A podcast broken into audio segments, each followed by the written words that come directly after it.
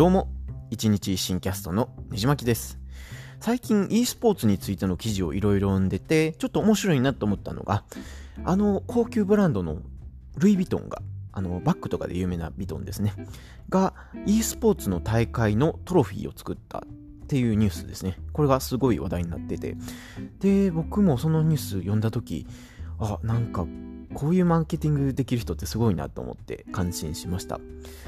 で、まあ、ビトンとしては、おそらくその若者層をターゲットに、えー、そのトロフィーを作って、えー、知名度とかブランディングをしようかと思ってるとは思うんですけども、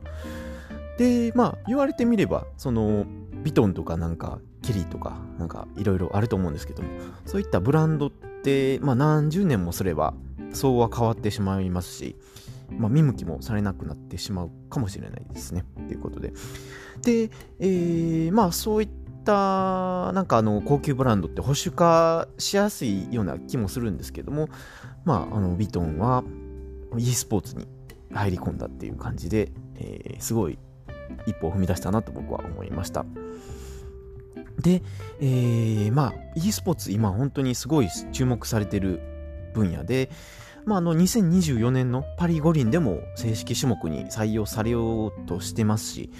まあ、日本でもようやくあの大会とかでもポンポン行われるようになってきたかなと思います。まあ、せっかくですね、日本もゲームいろいろ盛り上げてた、盛り上げてきた国なので、あのー、アメリカとかに遅れを取らずに、えー、あのー、しっかり世界の最先端を行ってほしいなと僕は思います。このポッドキャスト以外にもねじ巻きラジオやっておりますので、興味のある方はぜひググってみてください。では次のエピソードでお会いしましょう。